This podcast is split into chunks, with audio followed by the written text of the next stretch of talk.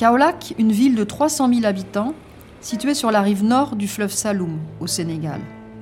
Une ancienne ville coloniale, autrefois capitale de l'arachide, qui peine aujourd'hui à trouver ses marques. Tout à la fois carrefour routier et port fluvial, à partir duquel sont embarquées des tonnes de sel et d'arachides produits dans la région. Une thématique, le mouvement et cinq épisodes. À l'origine de cette série, il y a des chercheurs, anthropologues et géographes de l'IRD, qui souhaitent proposer un regard décalé sur les manières dont s'articulent transport, mobilité et migration. Et puis des musiciens du studio Ipukai, décidés à donner une nouvelle vie à des mélodies populaires du répertoire sénégalais trop vite oubliées.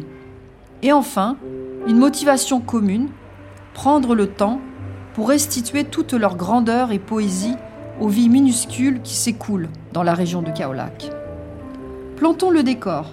La nationale 1, où se croisent des camions de Gambie, de Casamance et du Mali. Le Bluebird, ce bar où se rejoignent la nuit tombée pour y danser les clients de Jakarta Men. La gare désertée de Guinguinéo, surveillée par un policier du rail fort zélé. La grande mosquée de Medina Bay, où se retrouvent pour prier les tidjanes sénégalais de la famille Niassen, la lagune salée qui corrode inlassablement les voies et réseaux urbains.